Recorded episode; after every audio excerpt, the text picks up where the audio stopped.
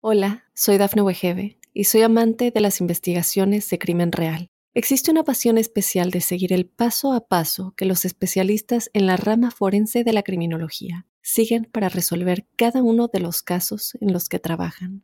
Si tú, como yo, eres una de las personas que encuentran fascinante escuchar este tipo de investigaciones, te invito a escuchar el podcast Trazos Criminales con la experta en perfilación criminal, Laura Quiñones Orquiza en tu plataforma de audio favorita. Óyenos audio. Drogas, dinero y mujeres. Conoce las historias de los jefes de cárteles más poderosos basados en hechos y testimonios reales. Mundo Narco. Recorre la vida de los grandes líderes de la mafia descubre las causas que los motivaron a volverse delincuentes, cometer sus crímenes, tejer una red de complicidades alrededor del mundo y amasar grandes fortunas gracias a la venta de drogas y otros delitos. ¿Estás listo para entrar al mundo narco? Prepárate para un viaje a las entrañas del crimen organizado. Mundo Narco. Bienvenidas y bienvenidos a Mundo Narco, un espacio donde recorreremos la vida de los grandes líderes de la mafia, las causas que los motivaron a volverse delincuentes, cometer eh, sus crímenes, tejer una red de complicidades alrededor del mundo y amasar grandes fortunas gracias a la venta de drogas y otros delitos. Este, como saben, es un viaje a las entrañas del crimen organizado. Muchas gracias que nos acompaña. Y como cada episodio, a mí me complace presentar a mi colega y amigo Jesús Lemus Barajas, periodista mexicano y autor de varios libros acerca de narcotráfico y pues, de sus nexos con la clase política y empresarial de México. Mi querido Jesús, te mando un gran abrazo. ¿Cómo estás?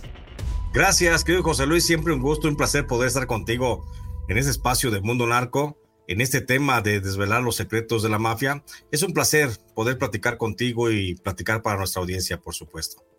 Fíjate que pues hemos hablado de muchos narcotraficantes. En el capítulo pasado hablamos de Damaso López Núñez, el licenciado, este personaje al que en el episodio le denominamos como la cabeza o, el estratega criminal detrás del liderazgo del Chapo Guzmán. Me parece que eh, tiene mucho que ver, fue un artífice de muchos de los episodios que lograron tanto la fuga del Chapo Guzmán en, el, en, aquel día de enero del año 2001, pero también en el afianzamiento de otras redes criminales en otros países, inclusive con el gobierno de México y con varios personajes de alto nivel de la Secretaría de la Defensa Nacional con elementos castrenses que mucho se dice que no podría penetrar un narcotraficante a ese nivel o ese grado, pero pues me parece que son puras falacias porque lo hemos visto, hay pruebas, hay testimonios y hay una fuerte influencia sobre eh, pues militares en estos personajes. ¿Tú cómo lo ves en un primer panorama, mi querido Jesús, hablar de Damaso López Núñez, su relación con altos mandos militares y también sus conflictos con organizaciones como el cártel de los hermanos Beltrán Leiva?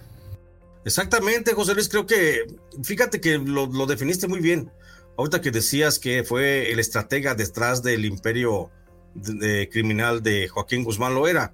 Debemos de, de considerarlo así. Yo creo que no hay nadie, nadie de en toda la estructura del cártel de Sinaloa que haya influido más que Damaso López Núñez en las actividades del cártel, en las que designaba pues la parte que le correspondía a Joaquín Guzmán. Y esto lo digo porque hay que recordar una cosa, que fue Damaso López Núñez después de que Joaquín Guzmán sale de la cárcel y Damaso López Núñez se incorpora como parte de la estructura criminal y le asignan el control del estado de Nayarit, el sur de Sinaloa y el norte del estado de Jalisco como una pequeña, un reducto en el que más parecía que Guzmán lo era, quería ponerlo a prueba, más que ponerlo como en el nivel de socio del cártel de Sinaloa, lo estaba realmente poniendo a prueba.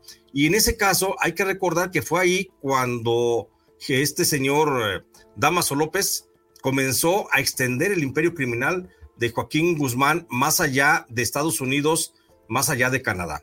Hay que recordar que a, Damaso López Núñez se le debe la apertura de algunas plazas en, las, en la parte eh, del sureste de, de Canadá, que también a él, a López eh, Núñez se le debe también la presencia del cártel de Sinaloa en Francia, en España, en Inglaterra, en Italia y en el norte de África.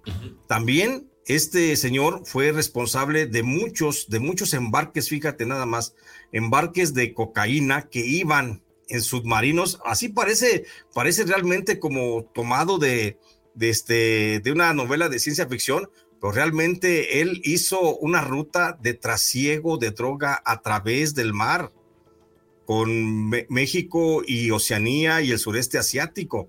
Y esa, esa presencia del cártel de Sinaloa allá en el sureste asiático, creo que fue muy rentable para Joaquín Guzmán. Si al menos, al menos fue rentable emocionalmente, porque Joaquín Guzmán comprendió que no había límites para manejar el imperio criminal del trasiego de drogas a todas partes del mundo.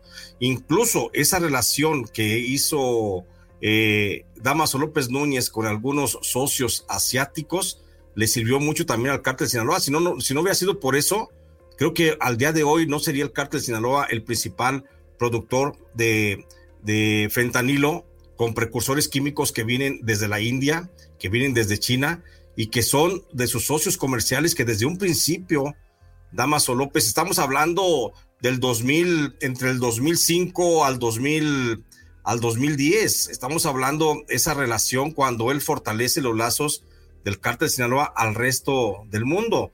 También del, cono sur de América, por supuesto que también tuvo una gran influencia de la participación de este, de este señor, de Damaso López eh, eh, Núñez. Por eso, yo creo que por eso, porque fue el estratega detrás, detrás de las acciones de Joaquín Guzmán, es que el gobierno federal mexicano comenzó a verlo como un gran objetivo, como el capo discreto que estaba detrás de Joaquín Guzmán y comenzó a tener cierta, cierto seguimiento y cierta observación hacia este personaje que a final de cuentas el, el poder corruptor, la forma de seducir a los funcionarios públicos, le ayudaba muchísimo y le permitía mantener presencia en las cúpulas del gobierno mexicano. Totalmente de acuerdo. Creo que ahí se conjuntaron esos esfuerzos de los que hablas para que él pudiera convertirse en esta cabeza criminal. Eh, no, yo no tengo duda de que, de que las alianzas del, narcotráfico se pueden y se gestan a través de las complicidades del gobierno, ¿no? Tú, tú recordarás, además de este gran análisis que nos das, de este gran eh, pasaje acerca de cómo se fueron afianzando las relaciones eh, criminales e inclusive las operaciones criminales. Por ahí hay un libro bien interesante de una colega, Ana Lilia Pérez, que se llama Mares de Cocaína, que justo habla de todo el trasiego de droga a través de, pues, de estas rutas marítimas que empleaban inclusive por ahí algunos buques de petróleos mexicanos para lograr los cometidos en otros países, ¿no? Pero bueno, es nada más para que lo dejemos ah, ahí. Qué bueno, qué bueno que sacas al tema el trabajo de nuestra colega periodista, gran, gran, gran, periodista, por supuesto, Ana, Lilia eh, Guillén. Pero, pero fíjate que qué bueno que lo sacas porque justamente fueron las relaciones de Damaso López Núñez con funcionarios públicos del gobierno federal las que permitieron hacer del transporte de petróleos mexicanos, hacer esa esas transacciones de llevar droga desde México hacia Europa y hacia Asia. Entonces, creo que es bien importante no perder de vista eso, porque así como el Güero Palma en un momento determinado fue el cerebro detrás del Chapo para trasegar droga desde México a Estados Unidos en pedazos de carbón, en bananas huecas, en, en sandías, en botes de leche, botes de chile, etcétera. Así como, lo, así como se las ingeniaba eh, el Güero Palma, y eso lo hacía muy feliz al Chapo Guzmán, pues así también el Chapo Guzmán se sentía muy feliz cada vez que Damaso López Núñez llegaba y le decía, ya tenemos transporte para tantas, tantas, tantos kilos, tantas toneladas de, cocaína que vamos a mandar, pues eh, justamente hasta, hasta el sureste asiático o hacia los puertos, sobre todo de Holanda, en Europa. Entonces, eso es bien importante no perder de vista porque el crecimiento del cártel de Sinaloa, de hecho, el cártel de Sinaloa creo que le debe muchísimo a Damaso López Núñez, porque si no hubiera sido por él, primero, no llega la expansión de este cártel hacia el resto del mundo. Segundo, los, eh, los, los juniors, los muchachos, los hijos del Chapo Guzmán, del Mayo Zambada, del propio Azul, eh, no, no hubieran tenido la visión y se hubieran quedado tal vez en la pura intención de mantener un cártel limitado a las fronteras mexicanas. Y estos muchachos, hay que decirlo, el propio hijo de Damaso López Núñez, o sea, el Minilic, Damaso López Serrano, pues también tuvo una visión muy importante para trasegar drogas, no nada más en el territorio mexicano. De hecho, creo que a, los juniors, y, tú, tú sabes más de los juniors que yo, mi querido José Luis, creo que a ellos les interesa más el mercado internacional que el propio mercado local. Totalmente de acuerdo. Es parte de cómo se, cómo se creó esta alianza o esta operación criminal de manera regional. Los padres la expandieron a nivel internacional, pero justo lo que bien mencionabas y lo vimos eh, y lo platicamos recientemente también con el tema de los chapitos, es que el mercado, por ejemplo, el fentanilo es muy rentable porque mientras con un, ¿qué te gusta? Un cargamento que les puede costar 15 mil pesos mexicanos que puede dar a 40, 50 kilos, eh, perdón, a 400 o 500 kilos de este, de este fentanilo se puede vender en miles de millones de dólares en Estados Unidos. Es decir, ellos hacen una transacción de bajo costo con operaciones ilícitas en la sierra que les puede redituar con un transporte mucho más económico, con eh, un, eh, digamos, camuflaje también de las operaciones ilícitas con menos líneas de intervención o sin, menos distribuidores para que llegue directo la mercancía hacia los consumidores finales. ¿no? Entonces, a mí me parece interesante cómo se gesta esta operación, pero también, nada más para matizar el punto anterior, eh, bueno, no, nos va a dar tiempo, pero lo voy a dejar en suspenso para el siguiente segmento y me gustaría iniciar con ello porque tú tienes datos más relevantes sobre eh, Damaso López Núñez, el licenciado. Vamos a hacer una pausa, mi querido Jesús, y regresamos aquí a Mundo Narco para seguir desvelando los secretos de la mafia.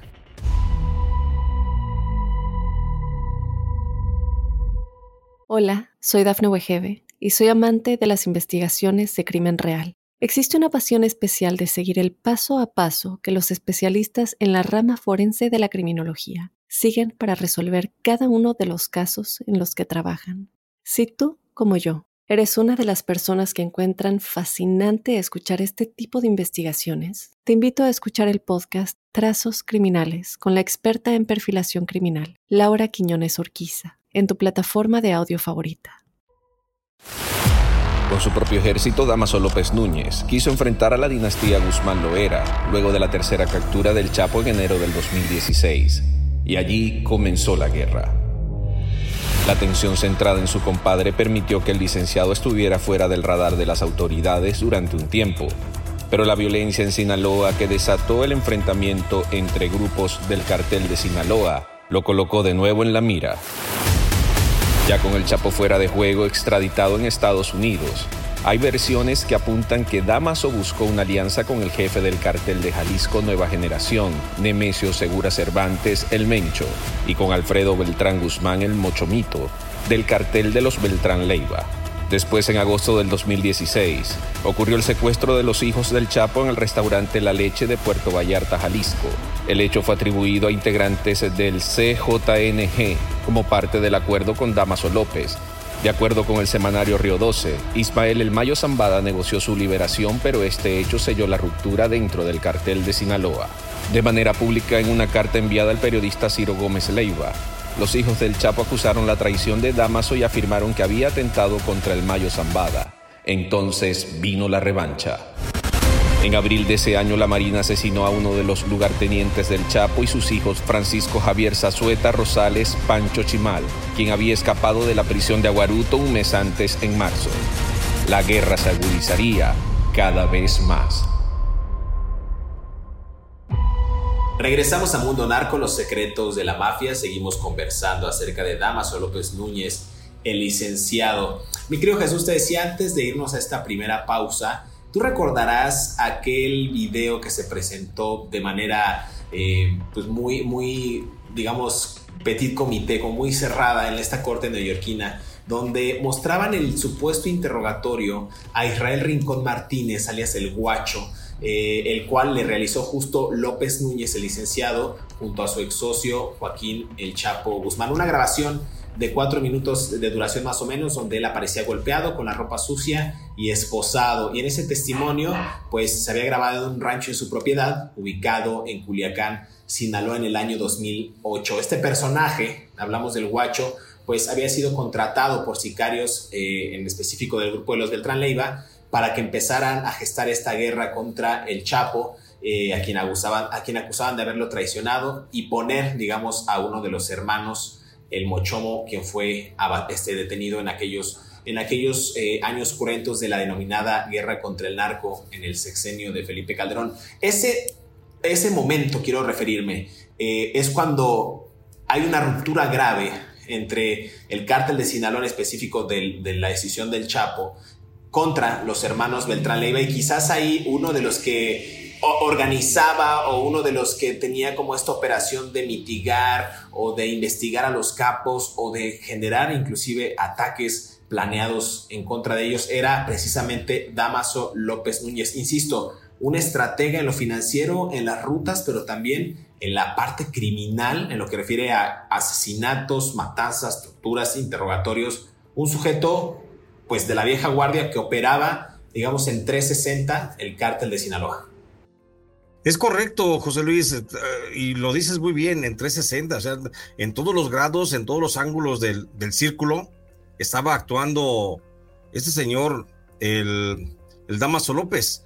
Y, hay que referir nada más una cosa, José Luis, yo, yo le agregaría, mm, tienes muy buena referencia, por supuesto, y es que creo, que es un buen punto de partida hablar de, esa, de, ese, de ese momento con el guacho, porque es justamente nos deja ver una faceta de cómo fue la, vida de Damaso López. Yo, la, la, sintetizo de la siguiente forma. Durante el, gobierno de, Vicente Fox, una vez que queda libre eh, Joaquín Guzmán, prácticamente al inicio del sexenio de Vicente Fox, que lo libera, ya lo habíamos platicado en otros episodios, que lo libera Damaso López Núñez con la ayuda de Genaro García, una titular de la AFID. Entonces, eh, Damaso López Núñez, por casi como por un instinto de sobrevivencia natural, un instinto de conservación, se mantiene en ese constante movimiento dentro del país, abriendo su, bueno, abriendo rutas del narcotráfico para Joaquín Guzmán, pero que realmente a él, le daba mucha tranquilidad el mantenerse en movimiento incluso fuera del país. Él tenía miedo de una detención, tenía miedo de que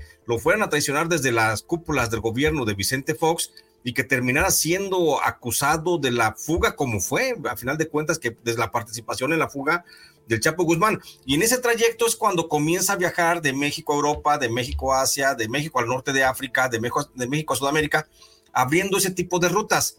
Después termina el gobierno de Vicente Fox y cuando ya Genaro García Luna era secretario de Seguridad Pública, eh, le da un poquito de tranquilidad ese hecho y es cuando él comienza un acercamiento eh, Damaso López Núñez hace un acercamiento de contacto con Genaro García Luna, pero sobre todo con los mandos militares, porque hay que recordar que Genaro García Luna mantenía la relación con el cártel de Sinaloa a través de Jesús, el rey Zambada, y era básicamente con el que hablaba, y García Luna hablaba directamente con Arturo Beltrán Leiva o con Héctor Beltrán Leiva, y, él hablaba con las cabezas, y, si no, para eso estaba eh, Luis Cárdenas Palominos o Facundo Rosas.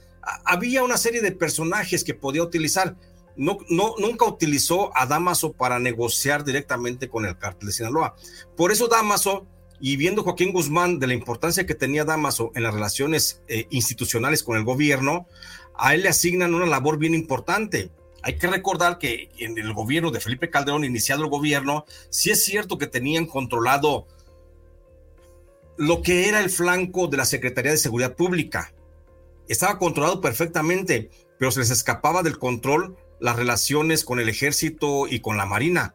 Con la marina nunca pudieron hacer gran negociación porque la marina, recordemos que en aquel tiempo estaba controlada prácticamente por la DEA, por la CIA y por el FBI. Y por eso mismo ellos mismos ni siquiera los narcotraficantes de aquel tiempo ni siquiera hacían por acercarse a hacer negociaciones con la Marina. Por eso recordamos que en el gobierno de Felipe Calderón, la Marina fue una de las instituciones que más credibilidad tenían, de menos corrupción, de más honestos, más combate al narco. Y ahí no se metían, pero les quedaba e-, ese, ese aro suelto, el de la Secretaría de la Defensa Nacional.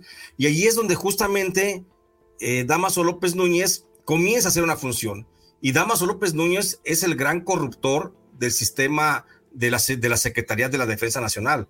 A base de cañonazos millonarios, por supuesto, eh, rompió, rompió las estructuras de la Secretaría de Defensa Nacional y comenzó a negociar con todos los miembros de esa organización, a grado tal que después Genaro García, perdón, es de Damaso López Núñez, era el enlace entre el cártel de Sinaloa y el ejército mexicano y por eso mismo hacía funciones de comando para darle servicio al propio Ejército Nacional.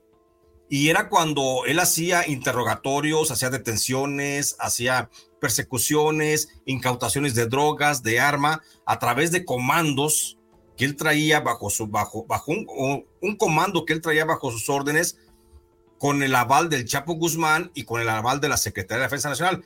¿Con el aval de quién? Pues en aquel tiempo estamos hablando del gobierno de Felipe Calderón. Termina el gobierno de Felipe Calderón. Recordemos quién era, quién era el oficial mayor de la Secretaría de la Defensa Nacional. En el gobierno de Felipe Calderón, el oficial mayor de la Sedena, pues era el general Salvador Cienfuegos Cepeda. Y por eso desde ahí comenzó la relación con ellos, pero, pero como el general Salvador Cienfuegos Cepeda no tenía más que el mando de ser un, oficial, el oficial mayor de la Sedena y el mero jefe, pues era el general eh, Galván. Entonces el general Galván era el que mantenía todo el control, pero con él nunca tuvo relación. Damaso López Núñez la tenía con el general Cienfuegos. Por eso cuando se va el gobierno de Calderón, llega Damaso, bueno, perdón, llega el general Cienfuegos a la Secretaría de Defensa Nacional, es cuando se le ilumina el rostro justamente a Damaso porque tenía carta abierta con el general Cienfuegos. El general Cienfuegos apenas ascendió a secretario de la Defensa Nacional, es cuando le da todas las facilidades a Damaso López Núñez para que vaya ampliando el crecimiento de un cártel. Y es cuando Damaso López Núñez comienza a hacer crecer el cártel. Dicen en Estados Unidos, es el cártel del H2. El, el, cártel de Francisco Patrón Sánchez. Por la verdad es que Francisco Patrón Sánchez era un emisario de los hermanos Beltrán Leiva que buscaba la, un acuerdo de paz, porque recordemos que los Beltrán Leiva siempre dudaron, primero del Chapo Guzmán y segundo de Damaso López Núñez, de quien aseguraban que era un emisario de la Sedena y que a través de esos comandos efectivamente andaba atrás de ellos. Y sí, les pegaba a los Beltrán Leiva, pero era para entregarle resultados a la Secretaría de la Defensa Nacional. Aún así, los Beltrán Leiva, a través de Héctor Beltrán, designan al H2 al segundo de Héctor Beltrán, que sería Francisco Patrón Sánchez, para que se una, se haga una sociedad con Damaso López Núñez y poder tener cierta inmunidad con la Secretaría de la Defensa Nacional. Y ahí es cuando Damaso López Núñez, Francisco Patrón Sánchez de los Beltrán Leiva se unen en el cártel de los Damaso o lo que dicen en Estados Unidos, los H, el cártel del H2, que en realidad es el cártel de los Damaso, ¿sí? Del que ya tenemos muchísima referencia. Cuando comienza a operar este cártel de los Damaso, es cuando el general Salvador Cienfuegos comienza a tener mucha presencia en esa organización y comienza a dar mucho respaldo porque justamente esta agrupación de Damaso o el H2 era la que le daba muchísimo dinero a la Secretaría de la Defensa Nacional. De hecho, para términos prácticos hay que considerar que lo que fue el cártel de Sinaloa con García Luna y García Luna al cártel de Sinaloa en el gobierno de Calderón es lo mismo que fue el cártel del H2 o de los Damaso con el general Cienfuegos y el general Cienfuegos con este cártel. De ese tamaño fueron las relaciones y debemos de marcar esa gran diferencia porque todo mundo piensa que la gran corrupción con el narcotráfico estuvo solamente en el gobierno de Calderón con García Luna, pero no, fue de la misma proporción en el gobierno de Enrique Peña Nieto con el general Salvador Cienfuegos. Nada más que por efectos políticos, hoy que se le encubre a uno y se le tira a otro, pues nomás dicen que fue durante un solo periodo durante un solo sexenio. Pero la verdad es que la corrupción fue mayúscula en esos dos, en esos dos este, periodos. Fíjate, ahorita que mencionas ya para cerrar este, este segmento de que em, Damaso tuvo como un comando en el cual actuaba de manera, pues, con lujo de violencia, con el respaldo del Chapo Guzmán y después con el respaldo del general Salvador Cienfuegos Cepeda. Nada más voy a nombrar unos hechos que ocurrieron antes y después de esto para que la gente se dé, se dé cuenta de que sí ocurrieron. A ver, eh, en la Corte de Nueva York, eh, en este denominado juicio del siglo contra el Chapo Guzmán, López Núñez dijo que en el 2004 el Chapo le ordenó matar a Rodolfo Carrillo Fuentes, que era hermano de Amado Carrillo Fuentes, el Señor de los Cielos. Esto porque pues, los sicarios no le mostraban respeto. Después, en el año 2011, dijo que su compadre le ordenó asesinar a Juan Guzmán Rocha o Juancho, que era su primo y uno de sus hombres más cercanos debido a que mintió sobre su ubicación. Hay que nada más aquí eh, recalcar algo. Aquí la mentira o la traición eh, al cártel de Sinaloa o en específico a Chapo Guzmán o sus cabezas era equivalente a una sentencia de muerte. Además, dijo el licenciado en este mismo juicio que ordenó, eh, le ordenaron asesinar al secretario José Miguel Güero Bastidas Manjarres, quien sabía de la mentira, ¿no? O sea, sobre este mismo caso que acabo de referir. Fueron encontrados sin vida, con varios impactos de bala en la cabeza, amordazados, sobre un camino rural allá eh, cerca del poblado de Aguaruto, en Sinaloa. Entonces, aquí la traición se paga, aquí la mentira se paga y pues quien ordenaba con este comando para ajustar cuentas, si no iban acorde con los negocios, pues evidentemente era el licenciado quien los ejecutaba con el aval del Chapo y más tarde con el aval del eh, general Salvador Cienfuegos Cepeda. Mi querido Jesús, déjame hacer una pausa aquí en Mundo Narco, los secretos de la mafia, se está poniendo cada vez más interesante, así es que no se despegue porque vienen datos aún más relevantes. Volvemos. Hola, soy Dafne Wegebe y soy amante de las investigaciones de crimen real. Existe una pasión especial de seguir el paso a paso que los especialistas en la rama forense de la criminología siguen para resolver cada uno de los casos en los que trabajan. Si tú, como yo, eres una de las personas que encuentran fascinante escuchar este tipo de investigaciones, te invito a escuchar el podcast Trazos Criminales con la experta en perfilación criminal, Laura Quiñones Orquiza, en tu plataforma de audio favorita. Las grietas en el cartel de Sinaloa, las traiciones y detenciones fueron cerrando el cerco en torno de Damaso López Núñez. Así las autoridades pudieron contactar a uno de sus hackers, a quien Damaso había contratado en el 2016 para montar una campaña viral en contra de los hijos del Chapo, según sus propias palabras publicadas por Vice en mayo del 2017. Ese hacker filtró después a la prensa imágenes de un video de Damaso de ese año, que aparecieron en medios en abril del 2017, en medio de la pugna dentro del cartel de Sinaloa. Por primera vez, las autoridades miraron el rostro de Damaso, ubicaron al hacker y le ofrecieron protección y 1.5 millones de dólares para que ofreciera información sobre el licenciado. Su detención ocurrió el 2 de mayo del 2017 en la colina Anzures de la Ciudad de México. Estaba solo, sin escoltas. Ahora, Está preso en el penal federal número 9 de Ciudad de Juárez, Chihuahua, donde estuvo con su compadre el Chapo antes de ser extraditado a Estados Unidos.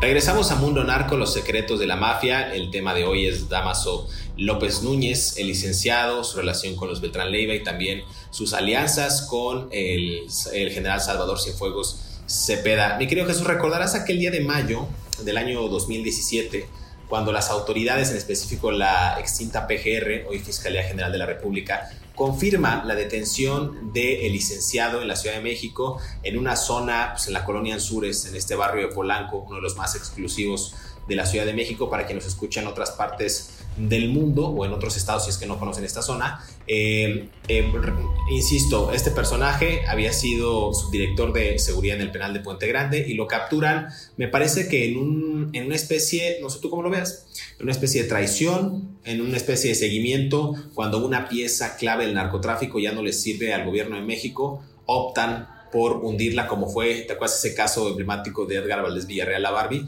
quien fue también aprendido y él se reía porque pues era prácticamente un, pues ya no me sirves amigo, pues vas para el bote y el que sigue y el que sigue y el que sigue. ¿Cómo viste la detención en aquellos pues años de licenciado? Pues justamente eso, eso que dices, José Luis, creo que la, la detención de, de, Damaso López Núñez allá en la Ciudad de México, pues a final de cuentas fue una traición de la ubicación que dio a conocer el propio secretario de la Defensa, Salvador Cienfuegos Cepeda. Fue en el 2017, tú te, te habrás de, de recordar ese dato. ¿Por qué? Recordemos, hay que recordarle pues a nuestra audiencia que en el 2017 ya estaba prácticamente pues acomodándose la salida del, del, presidente Enrique Peña Nieto, el general Salvador Cienfuegos Cepeda no quería dejar ningún cabo suelto y comenzó a desarticular aquella red de complicidades que él mismo articuló desde que estaba el gobierno de, de Felipe Calderón. Entonces él consideró que como buen jugador dijo es momento de retirarme, voy a sacarlas todas las canicas que tengo en el juego y comenzó a hacer lo propio y comenzó justamente por una acción mediática. Tú te recordarás que eh, el licenciado, antes de ser detenido, de, incluso días antes, semanas antes de ser detenido, ni siquiera figuraba en los medios de comunicación, ni siquiera figuraba eh, como una, un objetivo importante del gobierno. Fue Loret de Mola el que filtró un video donde está donde está comiendo, Damaso López. Sí, es una comida, ¿verdad? Sí. Donde está comiendo Damaso López Núñez. Y ese video lo filtra y es cuando de Mola, en función de vocero que era del gobierno de Peña Nieto, comienza a hacer mucho, mucho ruido con, con este señor que para la mayoría de las audiencias en México, pues pasaba desapercibido. Nadie sabía, es que realmente nadie sabía, salvo periodistas especializados en el tema, salvo muy pocos artículos que se habían escrito de él, pero no había así como una cultura de saber quién era justamente Damaso. Es, a partir de ahí que se comienza a ver y dicen, ah, sí, es el brazo más importante y lo comienzan a colocar en una posición mediática eh, sumamente trascendental para que para justificar las acciones del gobierno de la captura atrás de él. Así es como como se da primero la detención de él, porque ya no le sirvió al general Cienfuegos y porque el general Cienfuegos consideraba que era un riesgo el que estuviera este personaje vivo y él fue, fue la, la, instrucción era el asesinato. De hecho, había pocas personas que sabían de la relación y conexión del general Cienfuegos con el mundo del narcotráfico, y entre ellos estaba el hijo de Damaso López, que es Damaso López eh, Serrano, el famoso Minilic, era Damaso López eh, Núñez, el famoso Lick, era Edgar Beitia, el fiscal de Nayarit, el Diablo, y era este otro señor, eh, Francisco Patrón Sánchez. Sobre estos cuatro personajes hubo una instrucción oficial para que fueran ejecutados donde fueran encontrados. Por esa razón, se fue la captura y él mismo pide que lo capturen. Ya había dado la, la posición el general Cienfuegos y se había dado la, instrucción para que fuera un comando de la Policía Federal Preventiva a, por él. Pero final, final, finalmente él se entrega a un grupo de la Marina, él da su posición, que eso no se ha dicho, ¿eh? Todo el mundo piensa que llegaron los marinos y lo detuvieron. No, él se anticipó porque sabía que si llegaban antes la Policía Federal, bueno, lo que era la gendarmería del, del general Cienfuegos y del Enrique Peña Nieto, lo hubieran asesinado. Y él salvando su vida, te digo, por un instinto de conservación, él mismo se delata y se entrega a la Secretaría de Marina. Por eso la, Marina siempre lo resguardó, lo llevan, lo protegen, lo, llevan a, una cárcel federal. Y en la cárcel federal lo primero que dice es, quiero mi extradición a Estados Unidos. Él sabía que entre más permaneciera en México frente al, frente al poder del general Salvador Cienfuegos Cepeda, su vida corría peligro. Por eso inmediatamente pidió su extradición. Después de eso, Edgar, eh, perdón, este, sí, Edgar Beitia fue el primero que también va y se entrega en Estados Unidos porque también temía por su vida. El general iba, iba tras él. Viene el asesinato de Francisco Patrón Sánchez, ya lo vimos en el helicóptero artillado, por supuesto, lo mataron y también por eso después se entrega el hijo de Damaso López Núñez, o sea, el mini Damaso López Serranos. Todos terminan entregándose al gobierno de Estados Unidos porque sabían el riesgo que representaba permanecer eh, eh, actuando en, México o ser detenidos en México. Por eso se entregaron y por eso han estado colaborando con el gobierno norteamericano y han bajado sustancialmente sus, sentencias, ¿eh? Han bajado en forma muy considerable sus sentencias y no creo que tengamos de regreso a un Damaso López Núñez a México. Damaso López Núñez bajó su sentencia de cadena perpetua a, a 14 años de prisión y sus 14 años de prisión, él comenzó en el 2018, pues debe de terminar, no, perdón, terminó en el, 17, comenzó en el 17, él debe de terminar en el 2031, más o menos, es cuando cumple su sentencia en Estados Unidos, y entonces él va a ser un hombre libre porque en México no hay una orden de aprehensión, no hay una orden de captura, no hay nada que involucre a Damaso López Núñez con ningún tipo de evento criminal. Por eso no, no lo van a, detener en México el día que termine su, su, sentencia en Estados Unidos. Lo más seguro es que lo extraditan, bueno, lo mandan para que cruce la frontera porque él es, él es un ciudadano mexicano y lo van a entregar en la, en la frontera para que pase para acá. No habrá quien lo detenga en el 2031 porque no va a haber, no hay hasta el momento una orden de captura sobre él.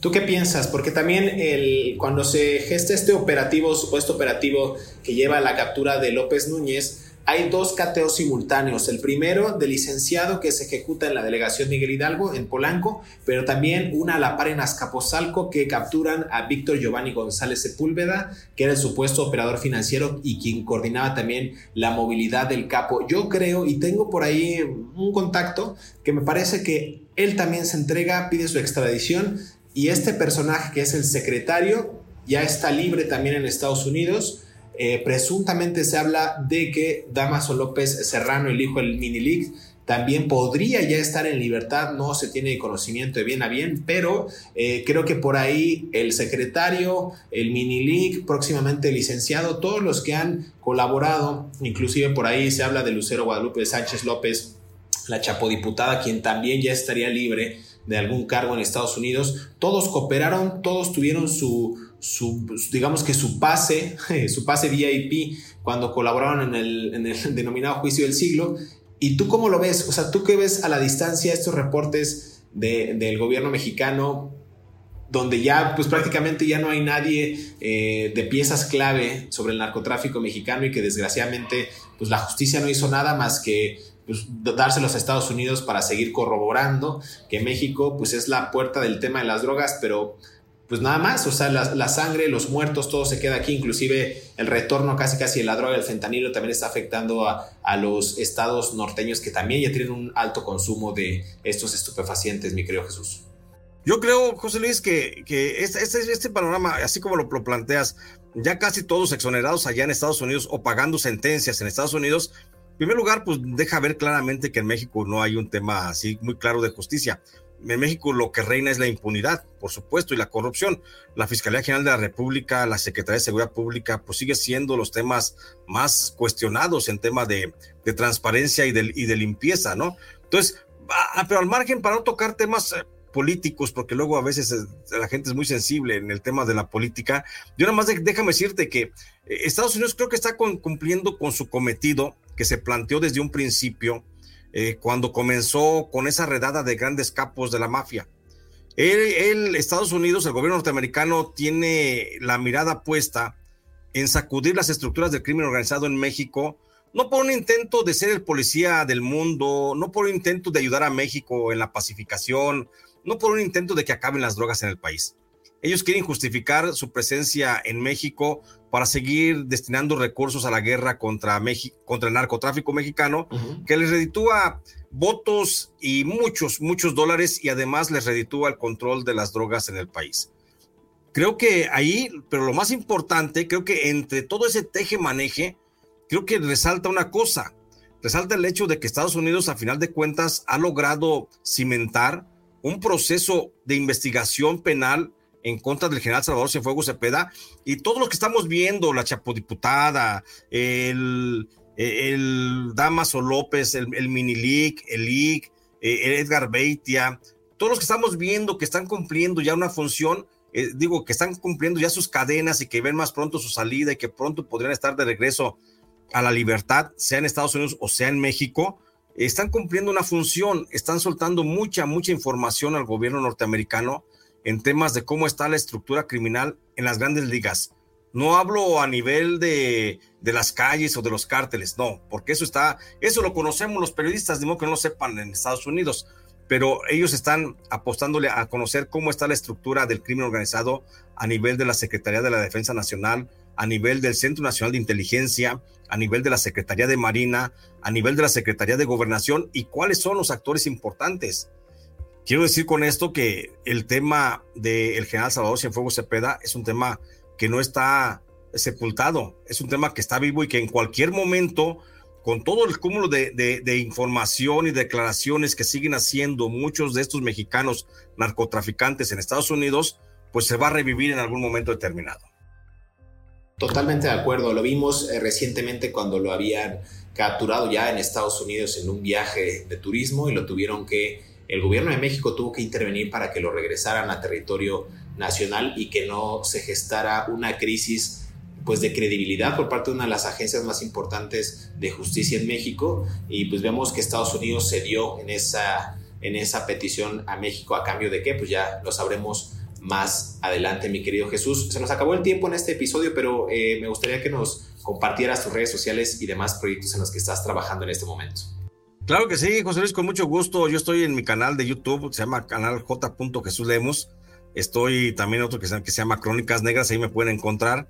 Y estoy en mi TikTok y también estoy en mis redes sociales en Facebook como Jesús Lemos Barajas. En Twitter estoy como arroba Lemos Barajas y sigo, sigo escribiendo. Mis libros todavía siguen en las librerías. Hay por ahí algunos que están, todavía quedan algunos resabios de libros del licenciado, El Fiscal Imperial, Jaque Peña Nieto, Los Malditos, El Lago o La Vida. Son varios libros, son 11 libros los que tengo en las librerías y ahí los espero para que podamos seguir esta aventura de la información. Muchas gracias, mi querido Jesús. A mí me encuentran en todas las redes sociales como José Luis Montenegro o arroba. Luis. No olviden descargar mi libro Narco Juniors, Los Herederos del Poder Criminal. Escribo de manera periódica en el diario Independent en Reino Unido. Y también eh, en mi canal de YouTube van a poder encontrar algunas entrevistas con eh, personajes del mundo de Lampa. Gracias por escucharnos. No olviden suscribirse y darle seguir en las plataformas en las que nos encontramos. Estamos en Apple Podcasts, en Amazon Music en Spotify y en iHeartRadio. Por favor, denle seguir, comenten, suscríbanse y por favor eh, síganos también a nosotros en nuestras redes sociales. Hasta pronto, nos escuchamos en el próximo episodio de Mundo Narco.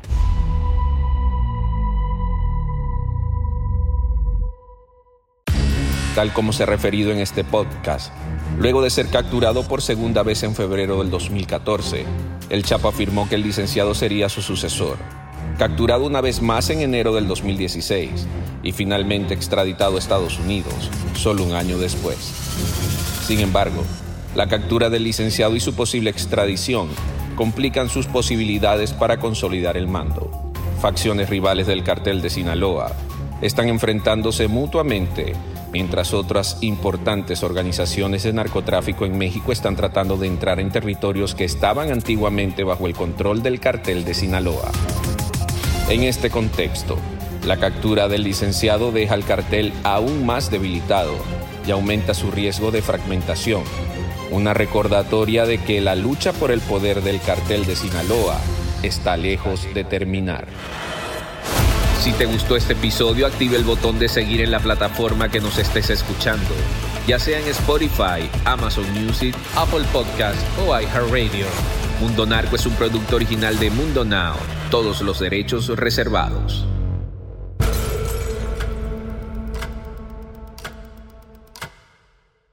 Hola, soy Dafne Wegebe y soy amante de las investigaciones de crimen real. Existe una pasión especial de seguir el paso a paso que los especialistas en la rama forense de la criminología siguen para resolver cada uno de los casos en los que trabajan.